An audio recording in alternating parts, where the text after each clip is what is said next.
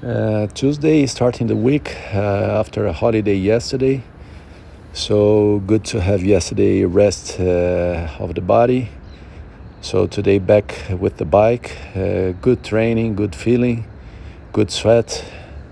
The same old training that I know already very well. So it was good for the mind, the break, uh, the weekend and the holiday yesterday. Interesting days, tackling different things and uh, thinking about different things and, and happenings and good to regroup and uh, the energy for the week ahead. It will be an intense one. So uh, good to start with the bike. This week i will do the bike run bike run. Uh, tomorrow i will do a free run. So keep monitoring my body not to to to worsen, let's say, the possibility of injury.